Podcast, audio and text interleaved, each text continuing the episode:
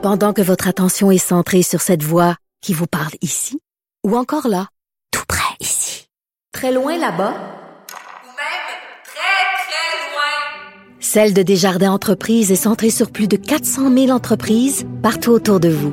Depuis plus de 120 ans, nos équipes dédiées accompagnent les entrepreneurs d'ici à chaque étape pour qu'ils puissent rester centrés sur ce qui compte, la croissance de leur entreprise.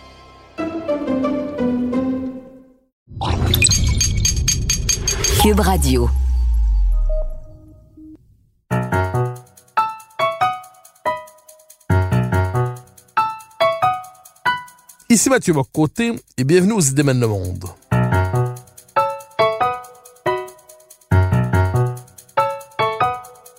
Nous chercherons à comprendre, à travers le regard des intellectuels québécois et européens, les grands débats qui façonnent notre monde.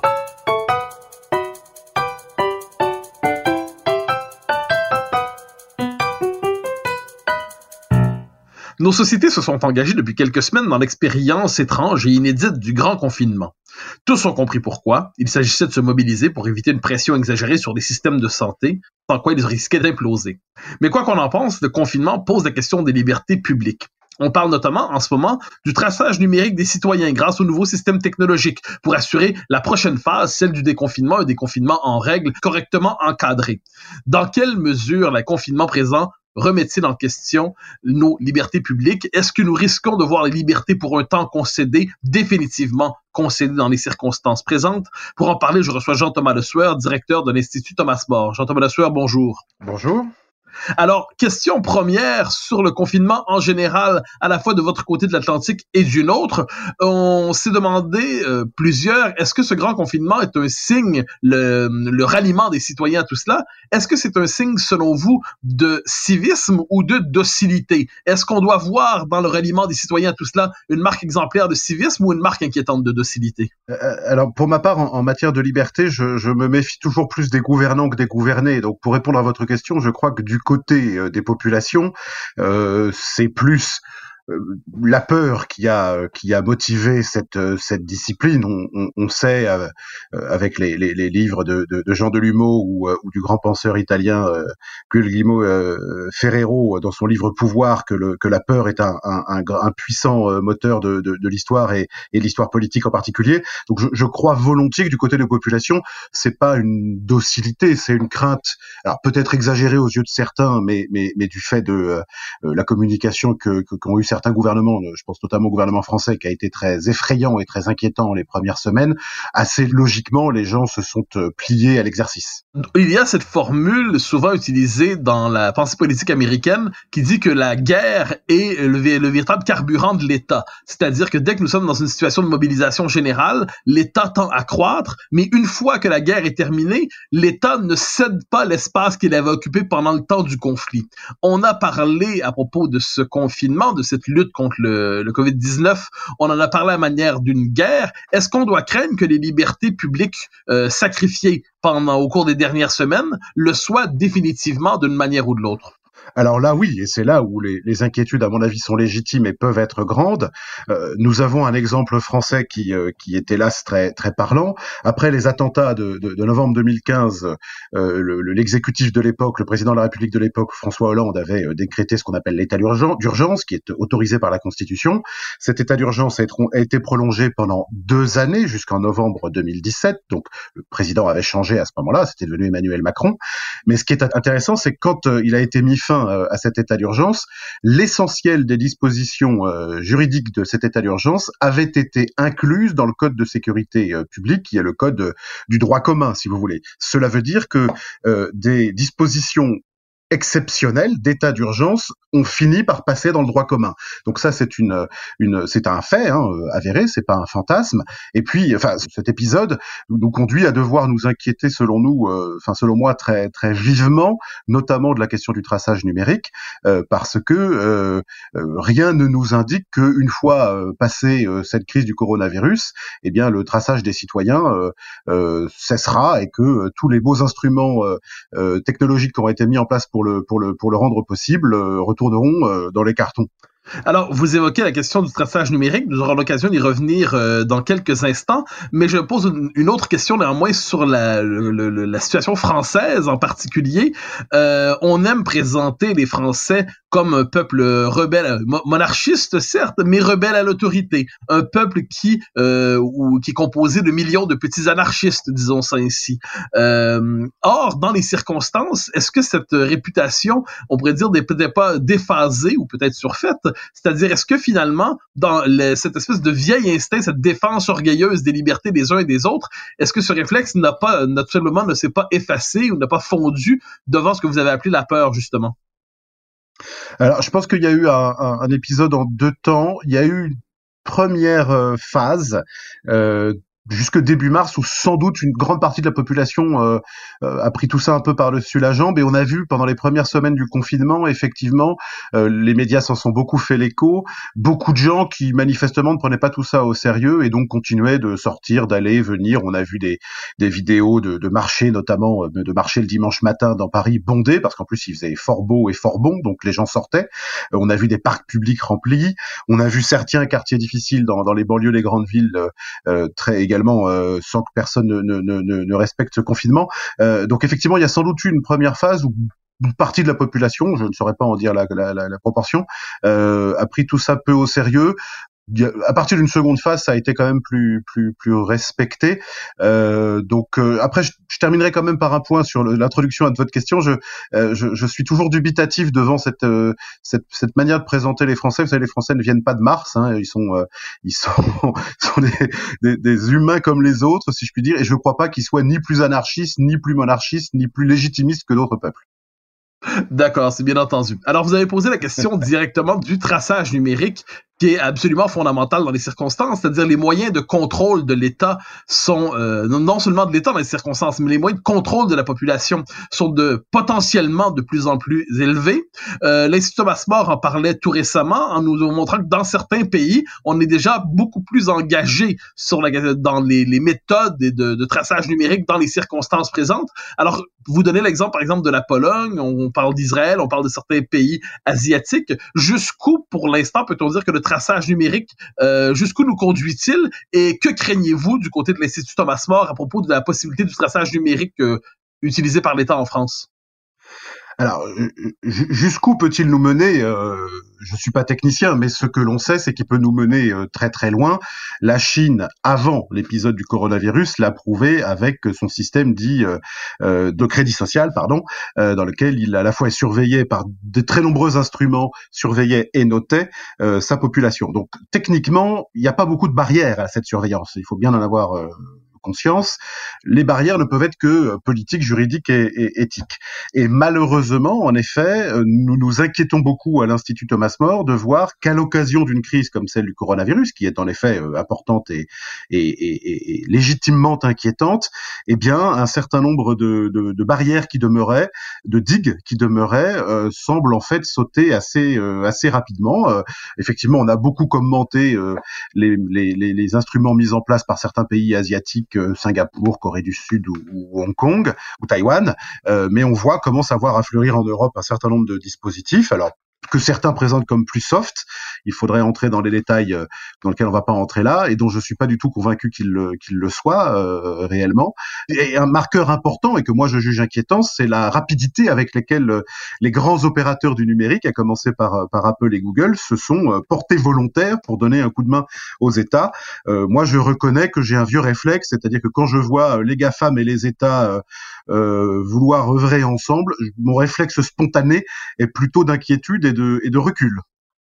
Oui, alors vous posez justement une question importante, c'est-à-dire c'est- on pourrait appeler une forme de de conjugaison, d'alliance des grands pouvoirs, les pouvoirs publics comme les pouvoirs privés, donc les GAFA auxquels vous faites référence. Il y a une forme de... Je, renverse la question un instant. Est-ce qu'on ne peut pas dire qu'il y a eu, pendant un certain nombre d'années, une forme de conditionnement culturel généralisé à l'idée que chacun pouvait partager le plus grand nombre de données personnelles possibles, que chacun se mettait en, en fait, exposait sa vie dans le moindre détail sur tous les réseaux sociaux disponibles, euh, ce qui aurait donné des rêves, des fantasmes à la Stasi Ou au KGB en d'autres temps, est-ce qu'on ne peut pas dire que nos sociétés ont déjà franchi culturellement le pas d'une forme de traçage généralisé, volontaire, et que la prochaine étape, en fait, c'est la reprise politique ou par le haut de cette culture nouvelle? Euh, hélas, si, euh, il y a en effet des pratiques euh, socioculturelles, c'est, c'est déjà très aimable de les, de, les, de les nommer comme ça, mais des pratiques notamment de certaines jeunes générations qui effectivement exposent toute leur vie sur les, sur les réseaux sociaux.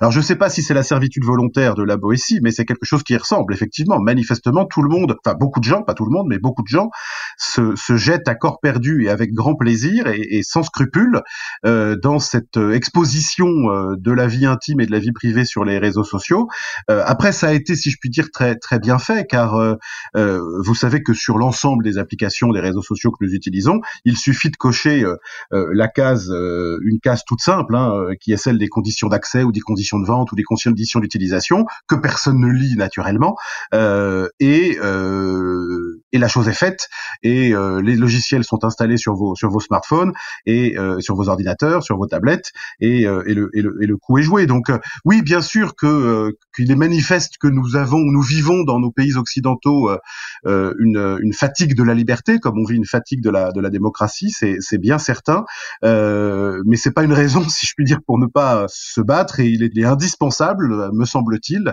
euh, que face à certaines initiatives, et de fait en France, le débat cette semaine, de la semaine qui vient, c'est celle de la création d'une application par l'État avec l'aide des opérateurs numériques et des opérateurs téléphonie euh, d'une application de, de traçage.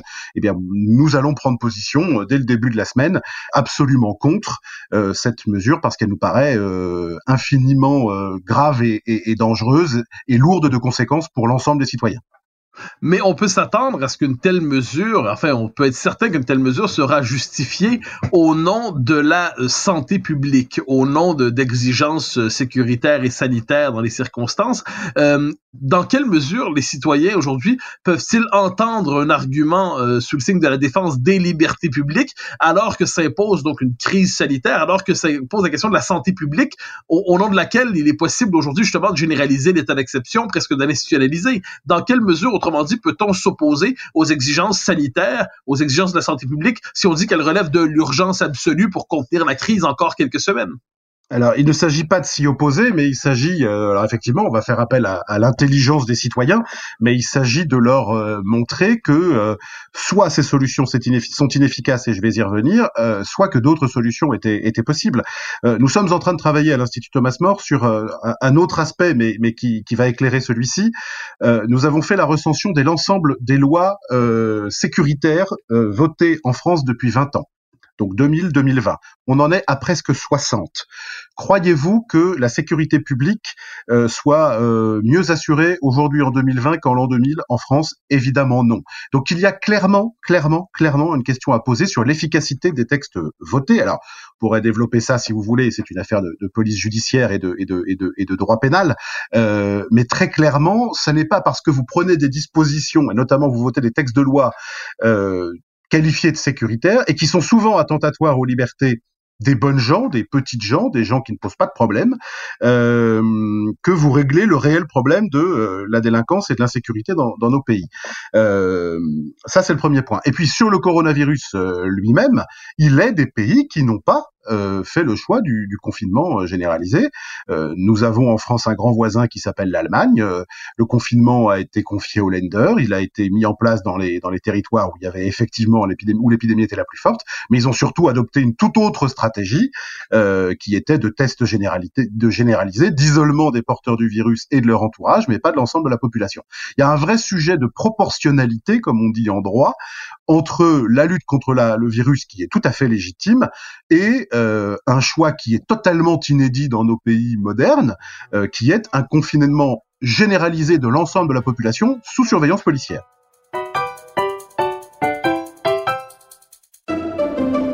Pendant que votre attention est centrée sur cette voix qui vous parle ici, ou encore là, tout près ici, très loin là-bas, Celle de Desjardins Entreprises est centrée sur plus de 400 000 entreprises partout autour de vous. Depuis plus de 120 ans, nos équipes dédiées accompagnent les entrepreneurs d'ici à chaque étape pour qu'ils puissent rester centrés sur ce qui compte, la croissance de leur entreprise.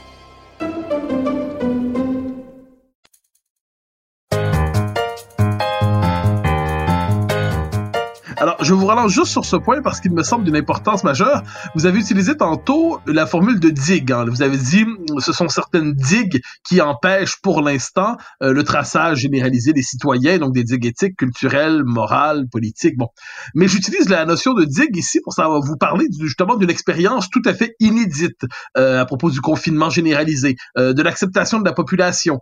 vous avez parlé de la peur, mais la peur on l'a ressentie à différents moments dans l'histoire. Donc, quelle digue symbolique? Politique, culturelle a cédé pour qu'il soit désormais imaginable justement de pratiquer, non seulement de d'appliquer ce grand confinement, de le généraliser et de vouloir presque le rendre durable à travers des modalités nouvelles, peut-être moins coercitives au jour le jour, mais qui euh, un encadrement numérique assez inquiétant de la population. Quelle digue politique et culturelle a cédé pour que tout cela soit désormais imaginable alors qu'il y a quelques mois, quelques années, on se serait révolté contre cette idée? Je, je, vous dirais que c'est une digue culturelle qui avait créé un ordre politique et juridique. Et pour le pour y répondre d'une formule, c'est euh, c'est ce que le Albert Camus appelait le souci de la liberté. C'est ça qui est en train de rompre. C'est-à-dire que la liberté, euh, et on pourrait euh, disserter longuement là-dessus, mais la liberté, c'est pas la multiplication sans fin de mes droits individuels. Ce qui est, ce qui est en train de devenir, enfin ce qui est en train d'aujourd'hui de prendre la place de la belle idée de liberté, c'est la revendication des droits individuels. Mais la liberté, c'est un souci, c'est une exigence, c'est un poids, c'est une responsabilité. Donc c'est une éthique, c'est une morale, ce que vous avez dit tout à l'heure. Et c'est ça qui est en train de rompre et d'être d'être remplacé encore une fois par euh, par euh, l'idéologie des droits que que, que, que chacun aujourd'hui a, a, connaît à peu près dans nos pays euh, occidentaux. Donc c'est très clairement ça qui est en train de muter et, et donc c'est d'ailleurs à partir de ce moment où la belle idée de liberté fait place à l'idée des droits individuels, naturellement comme c'est à l'État qu'on demande la reconnaissance de ces droits, eh bien on sera tout prêt tout prêt, tout prêt à accepter que l'État ronge euh, quelques-uns de mes euh, de mes droits pour assurer ma sécurité. D'ailleurs, pour tout vous dire, on a publié, vous l'avez dit tout à l'heure, quelques articles dans la presse sur ces sur ces thèmes-là. La réaction des lecteurs euh, sur les réseaux sociaux ou sur les, sites internet de ces médias était très frappant. C'est-à-dire que moi, je n'en revenais pas de lire des gens qui nous écrivaient, mais est-ce si grave qu'on rogne nos libertés si on n'a rien à se reprocher? C'est terrifiant de lire ça. Or, on le lit aujourd'hui. Alors, vous posez la question donc du, euh, du consentement, disons ça ainsi, à cette, euh, ce confinement généralisé, cette espèce de restriction progressive des libertés. Est-ce qu'on peut s'attendre néanmoins à des formes de sinon de révolte, à tout le moins de d'opposition, certains diraient de dissidence devant cette espèce de nouvel ordre qui s'établit. On l'a vu de manière caricaturale, quelque peu peut-être même effrayante dans certains États américains, euh, au Michigan notamment, on en a beaucoup parlé, où on a vu des manifestations de citoyens contre le confinement, avec euh, les scènes avaient quelquefois l'air de sortir d'une de films de zombies où euh, ils étaient des milliers à hurler, à klaxonner, armés pour exiger la fin du confinement. Donc ça, on pourrait appeler l'expression brutale de la d'une telle révolte, mais est-ce qu'on peut s'attendre à une opposition, euh, on pourrait dire intellectuellement euh, articulée, politiquement soutenue, à cet euh, élan de que vous que certains jugent liberticide, ou est-ce que ça va prendre un temps avant qu'on puisse assister d'une manière ou de l'autre à une remise en question de ce, ce nouvel ordre euh, sanitaire qui, qui s'établit pour des raisons fort compréhensibles, mais qui s'établit peut-être de manière quelque peu inquiétante? Non, moi j'ai très peur qu'en effet ça, prenne du temps parce que si j'en crois euh, ce que je constate sur le champ politique que je connais le mieux, qui est le champ français, et encore une fois nous avons un débat euh, cette semaine sur cette thématique-là, je ne vois que l'extrême gauche et la droite dure qui s'y opposent frontalement. Euh, c'est assez inquiétant de voir que une partie de l'opposition, dont la droite parlementaire, semble toute prête à voter, euh, enfin en tout cas à accepter, puisque ce sera pas voté, puisque ce sera un décret, mais à accepter euh, la mise en place d'une application de traçage numérique euh, en France, et cela dans les semaines qui viennent. donc non, j'ai fort peur que la résistance, si je puis dire, ne soit portée que par certains courants politiques qui sont plutôt les courants marginaux, et sans doute par quelques communautés, euh, peut-être de doudingues ou de euh, ou de décroissants ou de déconnecteurs, comme ils s'appellent ici en France parfois, de gens qui ne veulent plus vivre connectés, etc. Je, je voilà, je, je, pense que quelques minorités vont s'en émouvoir et et, et et, porter le combat, mais hélas pas, pas la majorité. Alors, concrètement, imaginons que ces, euh, ces, ces, lois, tout le moins ces dispositions nouvelles, soient appliquées rapidement. On devine que les gouvernants eux-mêmes, euh, qui ne sont pas mal intentionnés en tant que tels, on les, on les, on les caricaturera pas à la manière de, de, de tyrans potentiels qui rêvent simplement de se jeter sur les citoyens pour confisquer leur liberté. Donc, dans les premiers moments, on peut s'attendre à ce que ce soit un usage justement sous le signe de la santé publique qui soit fait de ces dispositions nouvelles. Euh, mais je, je, comprends que vous craignez que on dépasse large, euh, très rapidement le périmètre de la santé publique pour empiéter sur d'autres domaines de l'existence. Quels sont ces autres domaines où ce, ce traçage pourrait s'appliquer rapidement et de quelle manière? Euh, alors, il faut d'abord effectivement faire une, une, parenthèse sur la question des, des données, euh, de l'accès aux données par les acteurs du numérique, qu'on appelle les GAFAM. Euh, c'est pour eux quand même déjà un objectif important parce que le marché des données personnelles de santé, je dis bien spécifiquement de santé, est estimé à 300 milliards de dollars dans les années qui viennent. Donc il y a déjà là un, considérable marché à conquérir. Et il va sans dire que euh, les États qui euh, demandent à ces, acteurs économiques de collaborer avec eux, avec eux pardon, leur donnent une opportunité extraordinaire de euh, collecte de ces données. Je rappelle, pardon, je fais une parenthèse, que le grand enjeu ne sont pas les, les, les, données dites personnelles, celles qui sont en Europe défendues par le, le, RGPD. Alors, je ne sais pas si ça parlera à vos auditeurs, mais l'Union européenne a adopté un règlement qui est censé protéger les données personnelles des citoyens européens. Sauf que techniquement, si on, se, on entre un peu dans le sujet, on constate que ce qui intéresse les GAFAM, ce ne sont pas les données personnelles, connaître votre nom, votre prénom, votre date de naissance et, et votre, et votre sexe ne sont pas des données très importantes pour eux, ce sont des données beaucoup plus sur vos habitudes de vie, vos habitudes de consommation qui les intéressent. Et euh, je termine en disant qu'un chercheur de l'université de Louvain a montré que avec une quinzaine de données non personnelles, le, on était on, était capable de, euh, de retrouver de retrouver l'identité d'une personne à 99,9%. Euh, donc encore une fois, l'enjeu n'est pas n'est pas les, les, les, données personnelles. Euh, l'enjeu des données, il est encore une fois euh, ce qui intéresse les GAFAM, c'est ce qui est commercialisable et ce qui est commercialisable, euh, ce sont un certain nombre de données sur votre vie courante, vos habitudes, vos modes de consommation.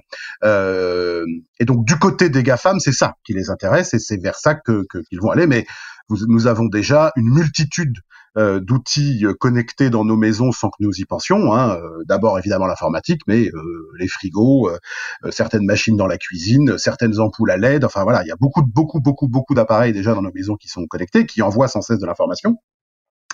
Donc, euh, donc voilà pour le chapitre, le chapitre économique. Après, les craintes du côté des États, c'est évidemment le passage de la ligne rouge, parce qu'encore une fois, une fois que, euh, comment dirais-je, une surveillance est rendue permise, il va falloir beaucoup de vertus à nos dirigeants pour débrancher le fil, parce que c'est drôlement commode, c'est drôlement confortable, et donc il y a, y a un risque. Alors évidemment, on va nous dire, vous faites un procès d'intention, mais il y a un vrai risque, de surveillance, euh, ben, peut-être pas toute la population dans un premier temps, mais je sais pas, de certains groupes qu'on va juger comme extrémistes, euh, de je sais pas moi, des syndicats, des partis euh, dits extrêmes. Enfin voilà, vous avez de, de, de, nombreux risques. Et, et, donc comme toujours dans ces cas-là, puisque la tentation est grande et parce que l'homme est un homme, je pense qu'il ne faut tout simplement pas créer les conditions de rendre cela possible. Ce sera trop trop risqué pour nous autres et trop trop tentant pour les gouvernants.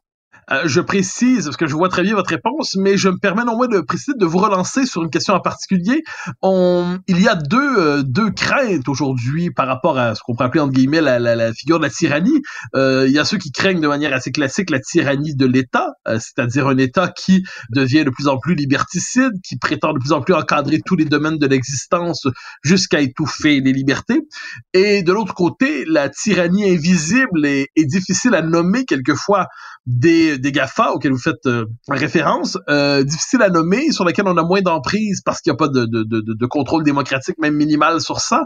Euh, de, votre côté, est-ce que vous craignez davantage cette tyrannie nouvelle des, euh, des GAFAM, des grandes puissances technologiques, ou redoutez-vous en dernière instance davantage cette figure classique, sinon de la tyrannie, à tout le moins de la tentation liberticide de l'État? Bah, Celle des GAFA, euh, elle est déjà en place. Donc il y a quelques semaines avant le confinement et avant tout cet épisode, je vous aurais euh, répondu euh, que c'est bel et bien celui des GAFAM qui m'inquiète parce qu'il est déjà en cours. Je constate simplement qu'à l'occasion de ce confinement, ce, le point, enfin, ce confinement crée le point de rencontre en fait entre les États et les GAFAM. Et encore une fois, regardez ce qu'ont dit euh, Google et Apple euh, qui, se, qui se mettent à la disposition des États. C'est quand même bien ça le, le, le sens de leur communiqué du, du 11 avril, si j'ai bonne mémoire.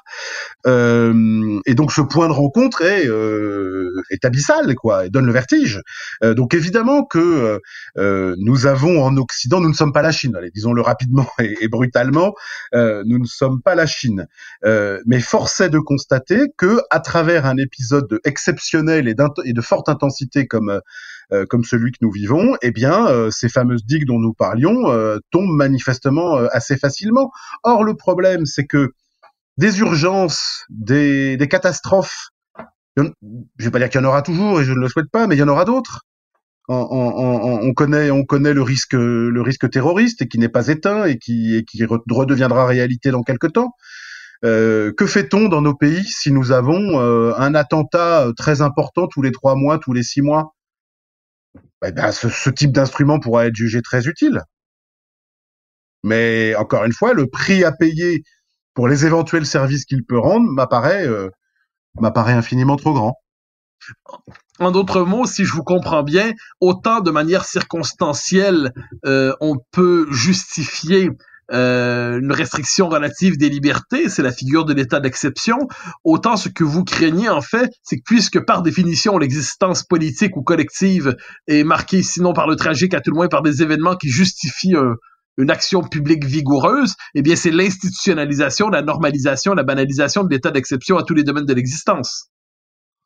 Mais, mais, mais, bien sûr, mettez-vous un instant dans la peau, euh, dans la peau d'un ministre. Euh, si ces applications de traçage numérique sont efficaces. Vous rendez-vous compte encore une fois la vertu qu'il vous faudra pour y mettre fin une fois l'épisode passé? Des grippes, il y en a tous les ans. Des épidémies de ce, ce type-là, je n'en sais rien, euh, s'il peut y en avoir euh, l'an prochain ou dans trois ans, mais enfin, ça peut revenir. Les, les risques, ils sont inhérents à la vie de l'homme. Et donc, euh, on justifiera toujours par une urgence, par une, par une crise, par un risque. Enfin, on, risque toujours de justifier par une urgence, par une crise, par un risque, l'usage de tels outils. Une fois qu'on a commencé, c'est ça va être bien difficile d'arrêter. C'est ce risque-là, c'est cette bascule-là qui nous apparaît euh, si grande que euh, on, nous croyons qu'il vaut mieux euh, rester euh, du bon côté du Rubicon et ne pas franchir ce, ce, fameux, ce fameux Rubicon. Parce que sinon, le risque dans quelques années, c'est que, euh, c'est pour vous répondre d'une formule, mais elle sera éclairante, le système de crédit chinois, le système de crédit social, pardon, en Chine, c'est la surveillance généralisée des populations plus la notation des citoyens. Le risque, c'est que nous ayons en Occident le verre à moitié vide, mais il sera quand même déjà bien rempli, c'est-à-dire, certes, pas la notation des citoyens, souhaitons-le, mais à tout le moins la surveillance des populations, et au fond banalisé, euh, normalisé. Et, et, et, ça ne peut pas être banal. Encore une fois, la liberté, euh, elle ne se découpe pas, elle ne se, elle ne se euh, donne pas, elle ne se distribue pas en morceaux, elle ne se rogne pas. Et, et donc, c'est encore une fois, le, ce que nous avons à perdre est infiniment plus grand que ce que nous avons à gagner. Alors, nous nous rapprochons de la fin de l'émission. J'aimerais vous ramener sur la question euh, centrale euh, de l'opposition à cette euh, régression des libertés. Alors, vous avez, évidemment, bon, il y a des instituts de sensibilité libérale, les Thomas More et d'autres, qui vont faire valoir des arguments dans l'espace public pour mettre en garde les dirigeants contre une forme d'ubris sécuritaire, disons ça ainsi. Vous avez mentionné aussi le, le, poids, je ne dirais pas des extrêmes, mais à tout le moins de courants politiques contestataires, que l'on dit aujourd'hui populistes ou radicaux, on ne sait pas comment les nommer sans euh, euh, sans euh, entrer dans un vocabulaire stigmatisant ou, ou encore piégé, mais donc des forces politiques plus radicales qui s'y opposent d'une manière ou de l'autre, est-il néanmoins possible de croire que des partis politiques gouvernementaux réguliers pourraient être amenés à intégrer les soucis qui sont les vôtres, intégrer dans leur discours votre défense des libertés pour que cette défense des libertés ne soit pas concédée justement à des forces qui pour l'instant sont sur le créneau, disons-le, de l'antisystème. Est-ce qu'il est encore possible, autrement dit, d'imaginer que la gauche de gouvernement ou la droite de gouvernement ou les différentes forces qui d'une manière ou de l'autre s'inscrivent sous cette référence euh, puissent comprendre la dérive dans laquelle elles sont engagées ou est-ce que selon vous il y a quelque chose presque de, de perdu ou de définitif dans ce ralliement à l'esprit sécuritaire exagéré? Je, je, veux croire et espérer qu'il y a encore quelques pays occidentaux qui ont euh, un réel souci des libertés et donc des acteurs politiques, euh, euh, y compris des partis de gouvernement, qui peuvent qui peuvent avoir ce souci-là, ce souci de la liberté et donc le, le, défendre. De ce que j'ai regardé en Europe, en Europe, pardon, je n'en ai pas vu. Je peux même vous dire que pour ce qui est de la France, le président du groupe de la droite parlementaire, donc qui est dans l'opposition, a d'ores et déjà dit qu'il voterait en, faveur de ce dispositif pour la France. Donc, c'est-à-dire que le principal parti d'opposition en France rallie le gouvernement sur ce point. Euh, mais il faudrait faire un, un tour, un tour d'Occident, si je puis dire, des forces politiques occidentales, pour savoir si certaines ont encore, euh, ont encore ce, ce, ce souci-là. Euh, je n'en ai pas trouvé, mais je, je n'ai pas fait un, tour, un tour d'horizon complet. Alors, je me permets une dernière question euh, sur la question du rapport à la sécurité et la santé. Bon, par définition, le politique restreint, comprime, encadre les libertés. Cela fait partie de sa mission. Est-ce que le rapport à la santé aujourd'hui n'est pas justement le prétexte ou la raison privilégiée justement pour légitimer une régression des libertés, non pas sur le mode de la manipulation, mais tout simplement parce que nous sommes tous très soucieux de notre santé, nous sommes tous très soucieux euh, de notre euh, de notre existence, nous avons tous très peur euh, dans les circonstances de l'épidémie, plus largement. Donc, est-ce que de ce point de vue, le souci de conservation de soi, qui est à l'origine de l'État moderne, on peut relire Hobbes tout simplement pour le plaisir de la chose, qui nous disait que ce qui nous amène à consentir à l'État, c'est la peur de la mort violente. donc, la peur de la mort violente fait qu'on accepte de concéder les libertés à l'État est-ce qu'aujourd'hui, devant la peur de l'épidémie qui fait ressurgir des peurs archaïques euh, avec lesquelles nous n'étions plus familières en Occident, est-ce que finalement on ne retrouve pas ici une forme de, de peur telle si considérable qu'elle nous amène non seulement à consentir à cette perte des libertés, mais presque à nous y rallier avec enthousiasme? Ben, sans doute, mais dans ce cas-là, ça veut dire que depuis le temps de Hobbes, euh, l'homme occidental a, drôlement perdu en énergie et en vitalité, parce que là, ce qui, euh, ce qui justifie son ralliement, euh, pour paraphraser Hobbes, c'est plus la peur de la mort violente, mais la peur de la mort tout court. et c'est ça qui est inquiétant, c'est que la mort fait partie de la vie, le tragique fait partie de la vie. Je vais même vous dire très froidement que si la France, je vais reparler de la France, pardon, sort de cet épisode avec 25 000 morts, qui est vraisemblable puisqu'on est aujourd'hui un peu au-delà de 20 000. Bon, c'est, tragique pour ces personnes et ces familles, mais on n'est pas dans une tragédie nationale. On n'est pas dans quelque chose d'incommensurable. On n'est pas, c'est pas comparable avec je ne sais quelle guerre. Donc je veux dire, il y a quand même quelque chose. Euh, et là, je, pour prendre un autre exemple, nous, on voit bien que par exemple le fait d'avoir introduit dans la Constitution française la notion même de principe de précaution est le signe d'une, peur devant devant la vie, c'est-à-dire c'est-à-dire euh, un, équilibre précaire qui se terminera par la mort. Or, on, a, on, sent bien que effectivement l'homme occidental est tellement soucieux euh, du, du, de son bien-être euh, que, que, que, que, la précarité de celui-ci lui échappe totalement. Mais bon, ça rejoint tous les, tous les fantasmes du, du transhumanisme sur la mort de la mort, etc. On voit bien que que l'homme moderne, postmoderne pour être précis, fantasme une vie sans douleur et éventuellement sans mort, qui, qui n'est pas de ce monde, et, et, et donc, euh, et donc euh, lui fait peut-être admettre, en tout cas c'est à mon avis le cas, des décisions déraisonnables pour sa liberté, sa liberté sur Terre et pendant qu'il est en vie. Jean-Thomas Le Sueur, je vous remercie infiniment pour votre passage aux idées mènent le monde. Je rappelle que vous êtes directeur de l'Institut Thomas More. Merci infiniment. Merci à vous.